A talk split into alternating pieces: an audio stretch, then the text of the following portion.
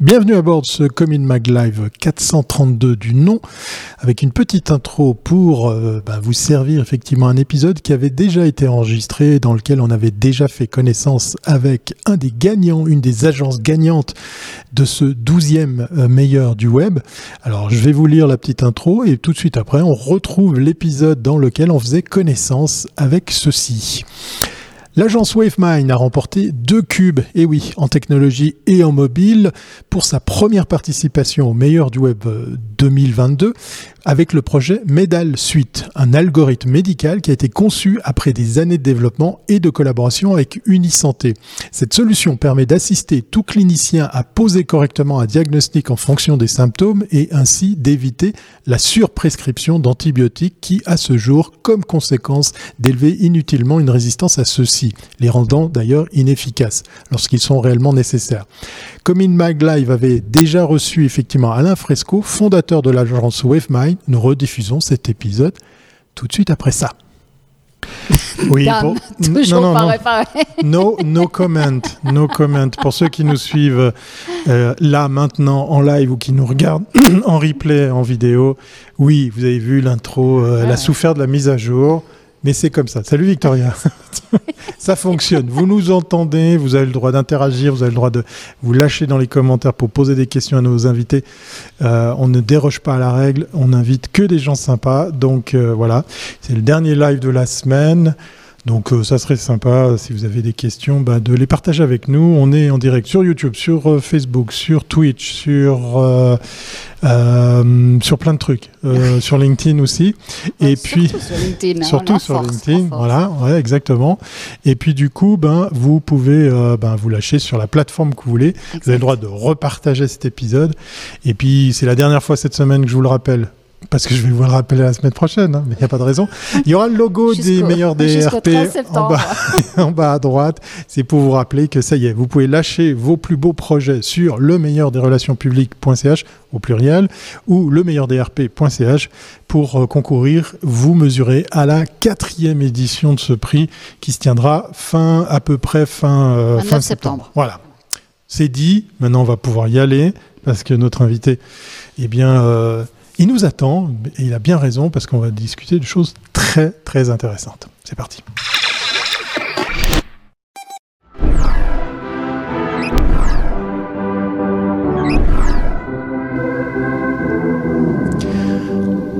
Invité, euh, un invité digne représenté de l'agence qu'il va défendre. Je crois, sauf erreur, que c'est une agence qui n'est pas encore venue au meilleur du web. Hein ah, ah, tiens, on va lui faire un petit appel du pied comme ça. pas gêner.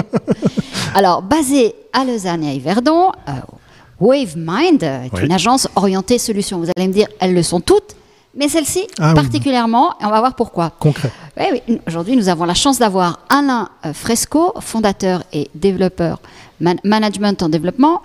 Euh, pour deux projets de WaveMind dans le secteur médical et dans la médecine prédictive. C'est des thèmes qu'on n'a jamais abordés. Alors nous, on est très contents. On va jouer les docteurs. Parce que on va voir comment ça marche sous le capot.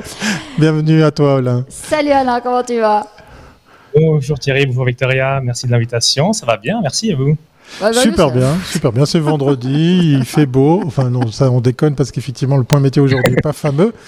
Mais on est très content, comme le dit Victoria, qu'on aborde euh, Mais la oui, un thème qu'on n'a jamais abordé. Ouais, ouais, sous cet angle-là, on se réjouit. Tiens, d'ailleurs, il y a même un jingle pour ça. Mais avant, bien évidemment, le passage préféré de Victoria, c'est la découverte du parcours professionnel de nos ah invités. Et Alain ne va pas déroger à la règle, hein, c'est ça. Oui, parce qu'on ne te connaît pas, Alain. Donc, nous, ça nous fait très, très plaisir. De... c'est grâce au wagon qu'on t'a connu quand on a fait l'émission sur l'école Le Wagon. Donc, on nous a dit, mais il faut absolument vous parler avec Alain. Donc, alors, explique-nous ton parcours professionnel. Alors, mon parcours professionnel est assez standard. J'ai commencé euh, avec un CFC d'informaticien à l'école technique des métiers de Lausanne, à l'ETML. C'était en 2006, donc ça commence à dater gentiment. Euh, donc CFC en trois ans. Après, je suis allé à Sainte-Croix pour faire une école de technicien, donc technicien en développement web. C'était euh, deux ans deux ans dans le froid et la montagne euh, là-haut, oui, c'est bien, bien. Mais comme ça, tu es sûr que tu étudies, euh, c'est bien. Comme ça, tu n'as rien d'autre à faire. Ouais, tu es obligé de bosser Faut au dire ça à tous les parents, envoyez-les là-bas. Oui, c'est bien, ça leur fera les pieds. c'était très sympa, vraiment. Euh, et ensuite, je suis descendu de la montagne pour aller à Yverdon. À Yverdon, j'ai fait une école d'ingénieur en génie logiciel en trois ans. Et c'est là où j'ai un peu HEJVD exactement. Ah. en, mmh, très bien. Ouais. Et euh, c'est là où j'ai un peu commencé à, me dire, bah, j'ai besoin d'avoir un petit peu des sous. Donc, euh, au lieu d'aller bosser à la COP ou au McDo, j'ai commencé à faire des petits projets à gauche à droite. Donc, c'était un peu les prémices de, mon agence. Euh, donc là, on faisait deux trois, deux, trois projets avec justement un, camarade de, classe. Et, et, voilà. Ensuite, en finissant ça, j'ai directement en sortant de l'école lancé mon agence WaveMind euh, avec l'aide de, de, de, mon projet de diplôme en fait. Le projet de diplôme était pour un projet externe, euh, Educom qu'on salue, euh, qui est une, une, entreprise qui fait du conseil pour des séjours linguistiques. En fait, si vous voulez envoyer votre enfant euh, en Angleterre, aux États-Unis, en Allemagne ou autre, vous dites bah, j'aimerais bien qu'il fasse du tennis et n'importe quoi d'autre, et eux ils vous disent bah allez plutôt dans telle école. Et euh, mon projet de diplôme c'était de concevoir une application pour eux. Et, euh, et, ce qu'on a fait leur a beaucoup plu. Ils ont dit bah vous pouvez continuer euh, maintenant. Et j'étais là, ok, pourquoi pas. Et c'est comme ça en fait que mon premier gros projet est arrivé ça a l'air tout simple comme tu nous racontes ça.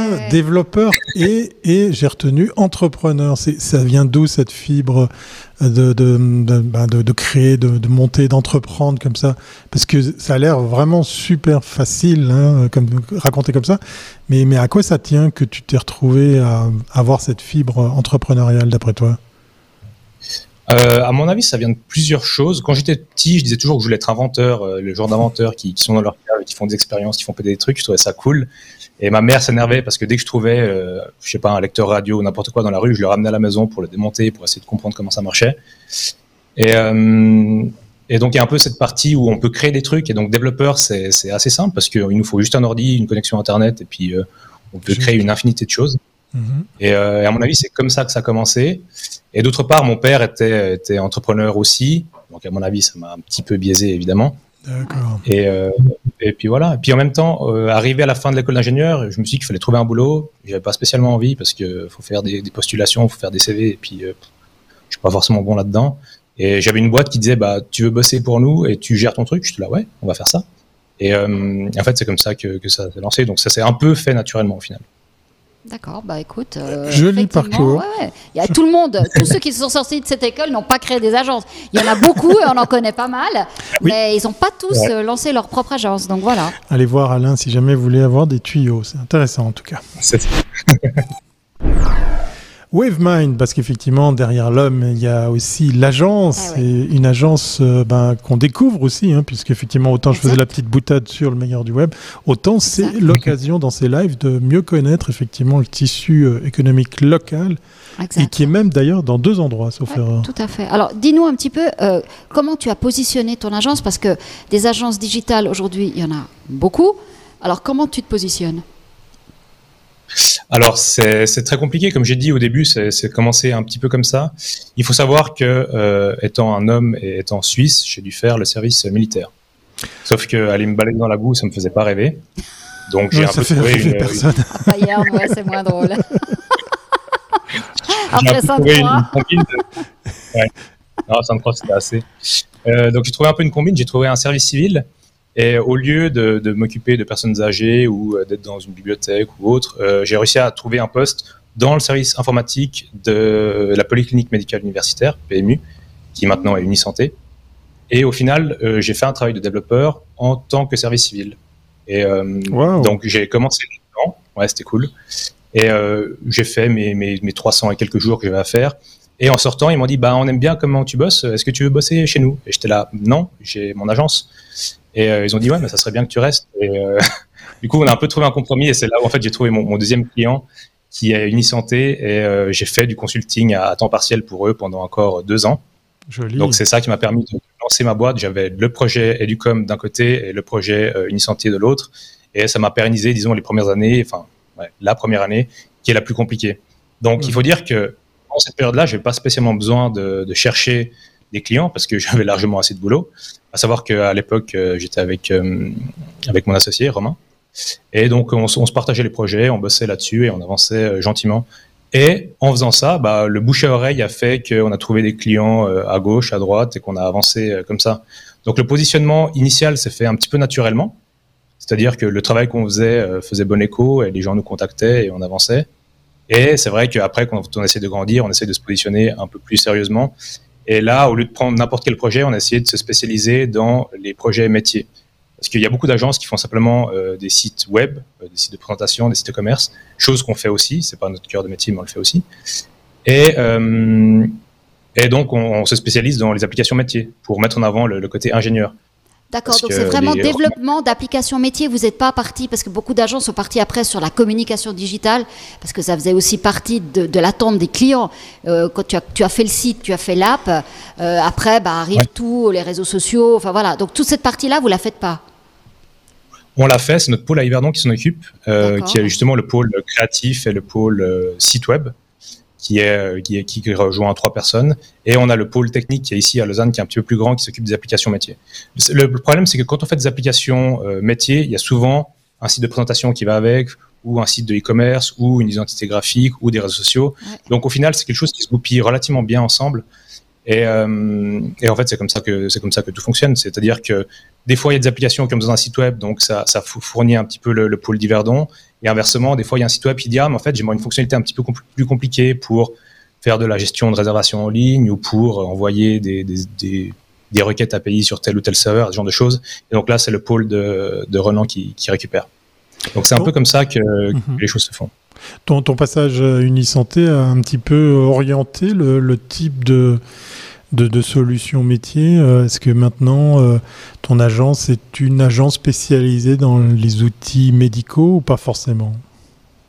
Alors, c'est un virage qu'on est en train de prendre, disons. C'est-à-dire que, euh, de nouveau, j'ai l'impression que les choses se font naturellement. C'est que mhm. tu fais une première application médicale, ça marche bien.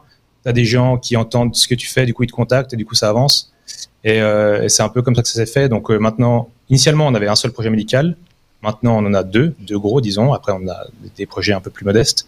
Mais c'est un peu dans ce sens-là qu'on aimerait s'orienter parce qu'on a une expertise qui commence à être valable et il faut la faire valoriser. Donc, euh, donc c'est ça qu'on est en train de faire. On est en train de s'orienter un petit peu dans le domaine médical, même si on a encore d'autres spécialités à côté.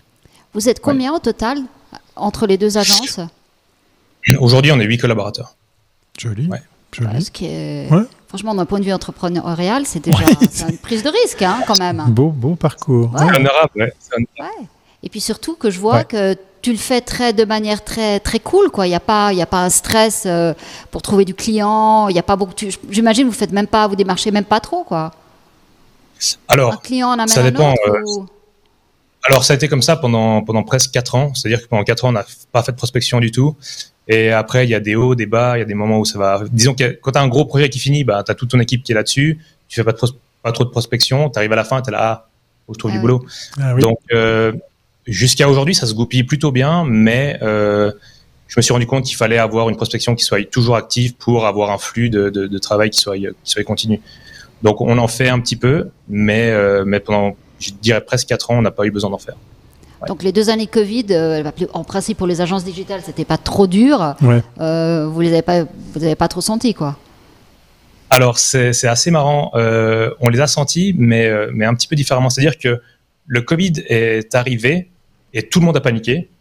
C'est dit ah c'est la crise, il y a plus d'argent, faut qu'on faut qu'on ferme tous les robinets, faut qu'on fasse gaffe.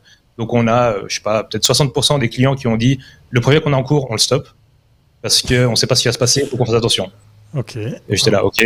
Après, il y a plein de nouveaux clients qui ont dit, il faut qu'on se digitalise. J'étais là, ok, on va faire ça. Il faut se dépêcher. Tous, les clients qui étaient, euh, tous les clients qui avaient fermé leur, leur, projet ont dit, ah, mais en fait, le Covid, ça dure plus que juste un ou deux mois. Donc peut-être qu'il faut qu'on prenne le virage et qu'on se digitalise aussi.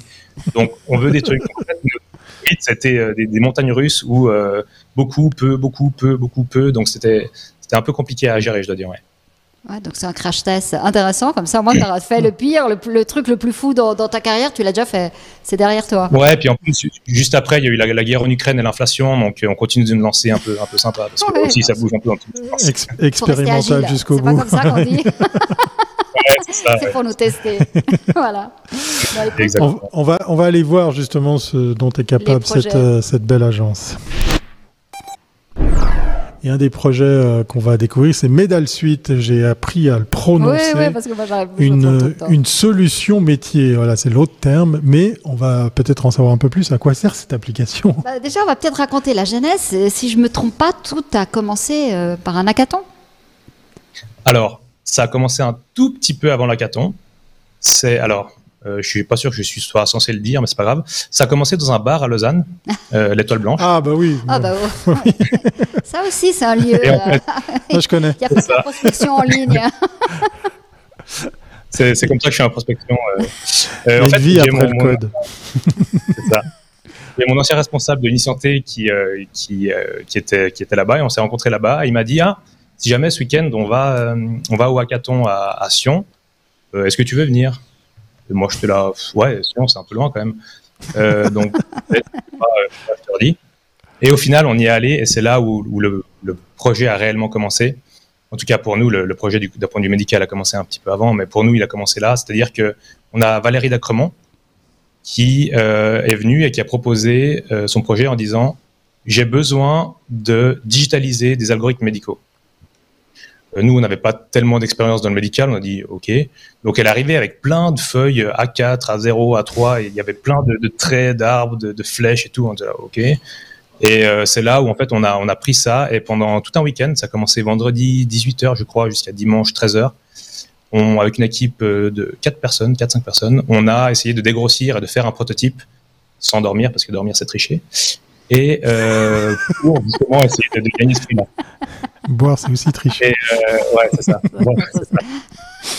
Et euh, en fait, c'est comme ça que ça a commencé, c'est-à-dire que euh, on a réussi en un week-end à faire un prototype qui était euh, ce qu'il était, mais qui avait le mérite de fonctionner, et on a digitalisé un algorithme qui était jusqu'à aujourd'hui en format papier en quelque chose de numérique qui puisse être utilisé par une tablette. Et euh, Valérie, entre, entre deux allers-retours à la montagne, parce qu'elle était en week-end à ski, est venue voir ce qu'on a fait et elle a dit Ah, mais c'est génial, ça fait dix ans que je cherche ça et j'ai jamais trouvé une équipe qui était capable de me réaliser ce que vous avez fait en un week-end. Et euh, ça a été présenté au jury et on a gagné le premier prix du hackathon. Donc c'est comme ça que, a commencé. C'est pas mal. Alors, alors 20 000 francs, oui. C'était 5 000 francs cash et 15 000 francs de coaching. Ah, c'est le chèque qui était grand. Hein. Si vous allez sur Internet, vous verrez la photo. le chèque est, énorme, mais. le chèque est énorme, ouais. impressionné. Mais la réalité est un petit peu différente. Euh, et au final, on a eu le droit à un petit peu de coaching, mais on a eu le droit à deux heures de coaching, donc euh, 7500 francs l'heure, ça fait un peu, un peu cher. Mais euh, on a reçu le absolument. Donc, alors, explique-nous, qu'est-ce que vous avez développé? Alors, ah si, si j'ai bien compris, donc c'est une application euh, au départ, c'était vraiment euh, de concevoir une, application pour euh, des médecins qui se trouveraient dans des pays. je vais peut-être pas trop loin. Je vais pas plus loin parce que je suis pas sûre. on a dit qu'on faisait pas technique, on n'est pas, des spécialistes. Donc je dis rien du tout. Voilà. Qu'est-ce qu'elle fait cette app? Ouais, voilà. c'est la question. la balle est dans ton camp. Très très simple, comme, comme disent toujours les clients, elle sauve des vies en Afrique. Voilà. Ben voilà. Faire le plus ben voilà. pas faux, j'allais dire dans les pays en développement, mais après. Oui, mais lui, il a fait plus court. Il a fait beaucoup plus court. T'appuies sur un bouton, euh... ça sauve des vies. Voilà. comment alors Comment on sauve des vies avec une, avec une tablette Alors, euh, il faut savoir que la Medal Suite, elle est composée de plusieurs euh, applications différentes.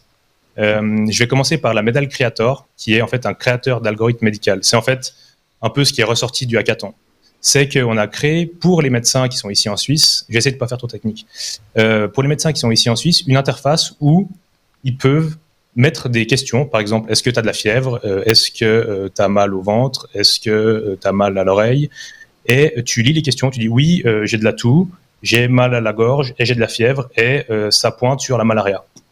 Donc, en gros, tu relis plein de symptômes, plein de tests médicaux, ça peut être aussi des tests de malaria, et tu dis oui, non, oui, non, oui, non, et à la fin, euh, ben, ça te dit tu as la malaria ou tu n'as pas la malaria. Et ça, tu le fais fois le nombre de maladies qui existent. Aujourd'hui, on traite plus de 180 euh, maladies différentes avec l'algorithme qui a été développé. Euh, alors, c'est impressionnant, mais c'est pas nous qui l'avons fait, c'est surtout les médecins. eux, ils ont fait toutes les, toutes les maladies. Et après, pour chaque maladie, ils disent, ben, si tu as la malaria, il faut que tu prennes du paracétamol trois fois par jour et que tu boives de l'eau. Je suis pas sûr que ce soit ça le traitement, mais le, fond est là. Je crois pas non plus, oui. Donc c'est une espèce de géopardie, tu poses des questions et après tu tombes sur la maladie et après tu as euh, le traitement qu'on peut te proposer. Euh, C'est un peu comme ça. Exactement. C'est exactement ça. Et en fait, le, but du créateur, c'était de mettre à disposition des médecins une interface qui soit facile. Docteur Victor euh, parler. non, mais attends, attends. Je sais ce que vous avez. Attendez, je cherche mon iPad et je vais vous répondre. Je vais poser des questions, bah, c'est fou. Mais ça veut dire que de l'autre euh, côté, celui qui l'utilise, c'est pas un médecin. C'est ça que tu veux dire Parce qu'en principe. Alors, oui, mais euh, ils sont pas exactement les mêmes formations que, les médecins. Oui, voilà. C'est un, un, bon complément de l'aide. Mhm. Et en fait, donc les médecins en Suisse, ils définissent tout ça. Après, nous, on prend toutes ces informations qui font un paquet de données qui est non négligeable. On met tout ça dans un petit paquet et ce paquet, on l'envoie sur la tablette. Et donc la tablette, c'est la deuxième partie du projet qui s'appelle le Medal Reader. Et euh, en gros, il y a les gens sur le terrain qui ont des tablettes, ils appellent ça la tablette magique. Et euh, ils ouvrent la tablette et ils mettent euh, nom, prénom, poids, date de naissance, est-ce que j'ai de la fièvre, est-ce que j'ai de la toux. Et l'application, en fait, elle va optimiser le nombre de questions parce que il y a beaucoup. Alors, j'ai oublié de préciser quelque chose. C'est exclusivement pour de la pédiatrie. Donc, c'est pour les enfants qui ont de 1 jour jusqu'à 15 ans. Ok. Et il faut savoir qu'il y a beaucoup d'enfants qui sont malades euh, dans les pays euh, du Sud. Alors, le premier pays dans lequel on a déployé l'application, c'est la Tanzanie. Aujourd'hui, il y en a quelques, quelques-uns d'autres. Il y a le Rwanda, euh, l'Inde, et j'ai oublié les autres. C'est pas grave. Et en fait, il y a beaucoup d'enfants, et donc les consultations doivent être très très courtes. Et le but, c'est qu'on va optimiser les questions qui sont posées. C'est-à-dire que si on sait qu'en répondant non à la toux et non à la fièvre, ça élimine la moitié des, maladies, eh ben on va pas poser les questions pour cette maladie pour optimiser le temps euh, sur le terrain pour les consultations. Parce que en gros, alors au début ils ont dit on a trois minutes par consultation. Euh, on a optimisé tout ce qu'on a pu, 3 minutes, ça reste euh, vraiment très très court. Mais on tourne autour des, je sais pas, 6 minutes, 7 minutes par consultation, ce qui reste quand même très très court. Et, et ça permet de donner des diagnostics qui soient, disons, validés par des médecins ici en, en Suisse. À savoir que la raison pour laquelle est-ce qu'il y a une couche d'intelligence artificielle qui te permettrait, disons, d'améliorer en fonction des, des, demandes qui ont été faites et après des, des, des, des réponses, des validations de diagnostic au mhm. fur et à mesure Est-ce que que s'il y a une intelligence là derrière qui permet, disons, d'améliorer le, le l'algo, tout le processus, ouais, l'algo. Alors, euh, elle est en cours de développement, donc ça c'est en partenariat avec l'EPFL, c'est l'EPFL qui s'occupe de toute la partie euh, machine learning. Et en fait, les médecins, ils sont très frileux de tout ce qui est intelligence artificielle parce que ça va de sortir des résultats dont ils n'ont pas la maîtrise et euh, ils n'aiment pas trop ça parce que l'intelligence artificielle va faire des raccourcis qui sont peut-être faux d'un point de vue médical. Donc, toutes les recommandations d'amélioration ou d'optimisation de l'algorithme doivent être validées par les médecins. Donc, il y a du machine learning qui va essayer d'optimiser un maximum euh, les, les, algorithmes et il va dire au médecin, bah, peut-être que la question de la fièvre, là, tu n'as pas besoin de la peser et le médecin va dire oui, c'est OK ou non, c'est pas OK. Parce qu'il veut, en fait, c'est pas de la magie ce qu'on fait, c'est purement prédictif. C'est-à-dire qu'il y a des cas, tu mets oui, non, oui, non, oui, non, et ça te sort un résultat. Et il faut que les médecins aient un contrôle absolu sur les sorties que peut donner l'algorithme. Parce que s'il y a des problèmes, euh, il faut qu'il y ait un responsable. On ne veut pas que ce soit, ben, en fait, c'est l'intelligence artificielle qui a fait un truc bizarre et on n'a pas de la maîtrise là-dessus. Donc c'est comme si on, délocalisait, je dirais, le diagnostic, parce qu'il y a toujours quelqu'un à Lausanne, à Unisanté, qui, c'est quoi, un département qui est là pour être, pour répondre? Parce que je pense qu'il y a un décalage horaire quand même. Euh, euh, comment, comment ça se passe? alors, c'est pas, pas du temps réel. Euh, hein c'est mignon, c'est la question. Ouais. mais écoute, non, mais attends, finalement, je, veux dire, c'est validé comment par. Euh, Alors, moi, j'ai écouté ce que disait Alain. Euh, non, mais je pense qu'ils viennent valider la chose, le process et tout. C'est une aide au tri, hein, si je. Si je... Voilà, c'est pas du temps réel, c'est-à-dire que. Un petit peu en médical, je plaisante. L'algorithme est prédéfini et il est envoyé sur le terrain et il reste toujours le même. Il ne va pas changer de manière dynamique. C'est pas les médecins qui en Suisse disent oui, non, oui, non. Il définit une fois il est validé sur la base des études qui ont été faites par les médecins. Et, après, euh, et après, on est bon. J'ai oublié de parler d'un point euh, essentiel de l'application, la, raison pour laquelle elle a été créée.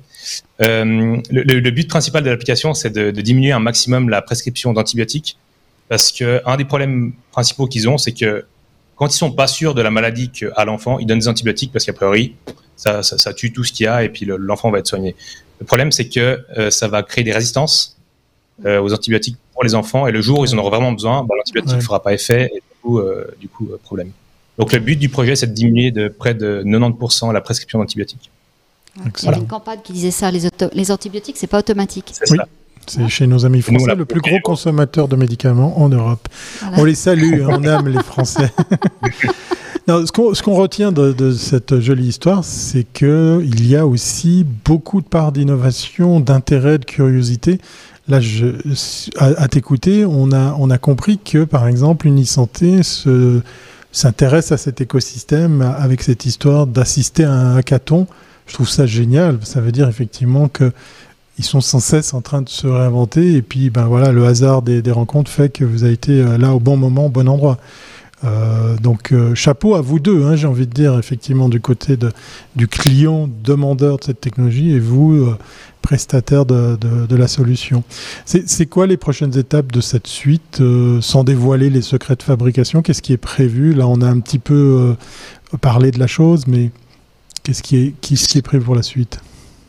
Alors il y a, pas mal de choses qui sont prévues.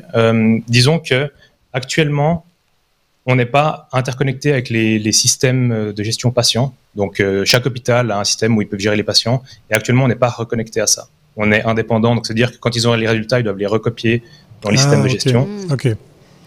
C'est pas pratique. Donc, le but, c'est de se, de se connecter, enfin, de s'interconnecter avec ces, systèmes-là pour que ça soit le plus transparent possible pour eux.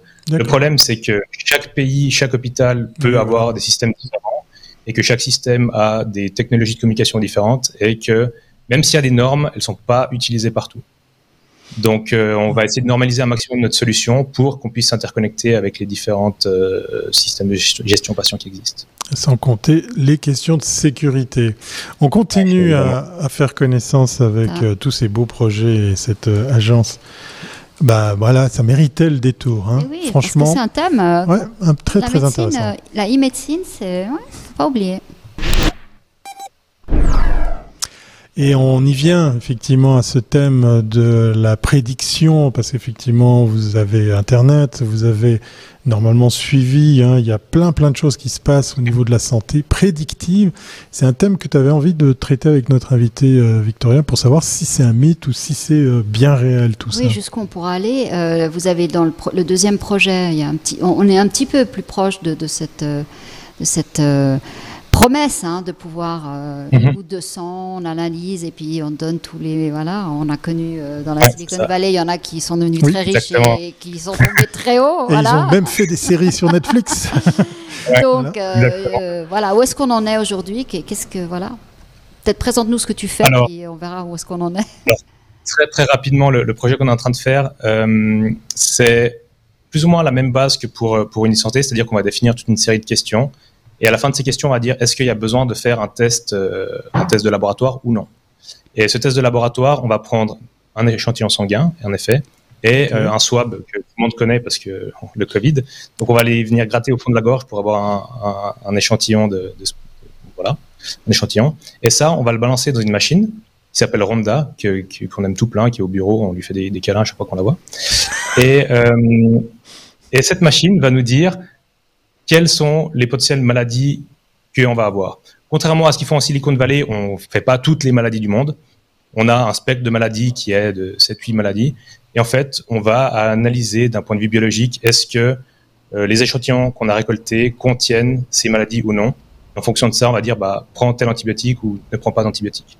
Donc le, fond du problème est le même, mais c'est juste le, spectre qui est un petit peu différent. C'est pas une analyse sur laquelle on pourrait dire tu es sujet euh, potentiel à cette maladie. On, va, on va, on va d'abord identifier si la maladie est présente ou pas, c'est ça. C'est exactement la même chose. C'est une analyse de sang euh, qu'on fait avec une prise de sang, et puis simplement c'est ton médecin qui, fait le diagnostic. Mhm. Là, ce sera la machine. D'accord. Ouais. Et le, but, c'est ça. ton génome euh, ADN. Non, non, non, non, pas du tout. Le, but, c'est la même chose qu'un PCR pour le Covid, sauf qu'au lieu de le faire que pour le Covid, on le fait pour cette maladie différente. C'est exactement ça. C'est qui Alors c'est très naïf comme question, mais c'est qui le, type de client pour euh, une telle technologie? Parce qu'on a l'impression qu'on pourrait euh, crier au scandale, hein, ça, va, ça va remplacer des emplois, des médecins, etc. Euh, non, le, client c'est le médecin généraliste principalement. Le but c'est de mettre une petite ronda dans chaque médecin généraliste et que lui il fasse ses examens directement dans son cabinet et qu'il puisse donner les résultats tout de suite au patient Au lieu de prendre des échantillons, les envoyer au laboratoire, attendre quelques jours et revenir, là, le but c'est qu'en une demi-heure, il ait ses résultats et qu'il puisse donner le traitement approprié. Ouais, et puis comme ça, vous vous défaites de, de la contrainte de l'analyse en laboratoire, parce qu'il faut des métiers reconnus, il faut effectivement des process. Là, on le délègue à la machine, si j'ai bien compris, tout en confirmant la, la, fiabilité de, de l'analyse. Ouais. Et nous, ce qu'on fait, c'est qu'on donne des, c'est une aide au diagnostic. On va pas diagnostiquer à la place du médecin parce que c'est trop de risques. Mais on dit au médecin, ben, selon les tests, il a ça, donc donne ça, et c'est le médecin après qui prend la décision. Mais on va quand même, on garde cette idée que, de toute façon, on le sait, par le sang, tu peux avoir plein d'informations. Donc, on va essayer d'enlever l'étape du laboratoire où on le garde pour vraiment des analyses plus fines. Mais le, la première information, la, plus rapide et qui te permet de faire déjà la première ordonnance, on essaie de la ramener chez le médecin. Donc, euh, c'est ça, on essaie de la ramener et d'avoir un délai plus court pour le, pour le patient aussi, parce qu'il doit attendre deux jours alors qu'il a, euh, qu'il a le Covid ou, ou, une autre maladie ou une pneumonie, bah, c'est un peu dommage. Donc on ne peut pas parler de médecine prédictive dans un cas comme ça. C'est de l'analyse médicale, on est bien d'accord C'est purement... Euh, c'est binaire, c'est-à-dire que soit tu l'as, soit tu l'as pas. Il n'y a, a, pas de prédiction, il n'y a pas d'intelligence artificielle. Après, il y a des gens qui font ça très très bien, mais, mais nous, c'est pas de la prédiction, non. On fait, ne on fait pas encore euh, les boules de voyants, ce genre de choses. D'accord. Euh, juste très rapidement. C'est un laboratoire hein, qui paye ça. Juste très très rapidement, est-ce que justement cette étape de, prédiction, le, prédictif, fera partie de vos envies de, futur développement ou pas forcément? Alors, le, problème, c'est que nous, nous, on est hyper chaud parce que c'est hyper intéressant. Le, le problème principal, c'est que les utilisateurs de ces technologies, ils sont pas très friands de ça. Euh, autant les médecins au sud, ils sont un peu plus ouverts aux technologies euh, qui, qui t'aident et qui te guident. Euh, dans les pays d'Europe, ils sont un peu plus carrés en se disant bah j'ai fait euh, je sais pas combien d'années d'études, a priori je sais un peu mieux qu'une tablette, qu'est-ce que je devrais faire. Donc même si elle m'indique un petit peu, je vais plutôt me faire confiance à moi et mon expérience pour, pour, faire mes diagnostics plutôt que de faire ça. Je pense que c'est encore un petit peu tôt. Ça va arriver de toute façon parce que maintenant avec Watson et, IBM, il y a des trucs qui sont incroyables. oui, oui, poser des questions sur Watson. On à ça, mhm. Finalement, c'est la comparaison d'images qui permettent aussi de très vite diagnostiquer. Oui, c'est assez fou parce que j'ai vu des, des, tests où en fait on lui donne à manger des images de radio. Euh, mhm. Le médecin voit rien, tandis que lui, dans les 4-5 pixels qui se courent après, il identifie euh, une tumeur bénigne ou un truc comme ça. C'est assez, assez bluffant. Euh, merci beaucoup Alain, c'est juste impressionnant parce qu'on est passé euh, du, du verre euh, sur une terrasse lausannoise à un caton pour finir à un appareil qui finit chez les médecins.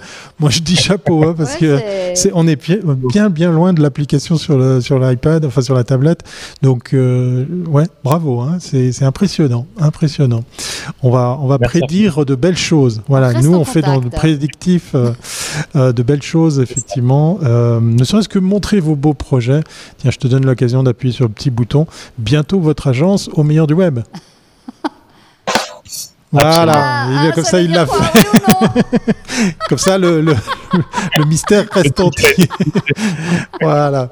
Notre invité s'était équipé d'une boîte à, effet sonore, ça fait bien plaisir.